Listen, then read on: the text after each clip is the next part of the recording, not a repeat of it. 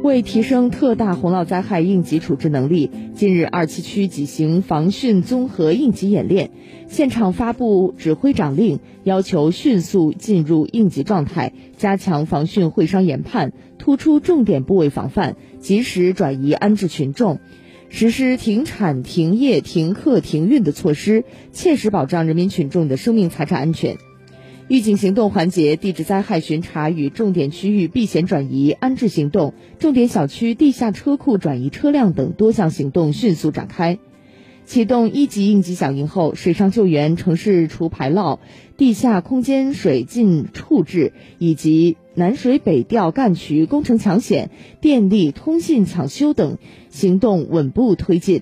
最终，经过二七区防汛抗旱指挥部和各成员单位的不懈努力，所有险情均已得到控制，受威胁区域人员也已安全转移。市气象局发布解除暴雨红色预警的指令后，区防汛指挥迅速组成各成员单位，召开会商研判，终止二七区防汛一级应急响应。至此，二七区二零二二年防汛综合应急演练全部结束。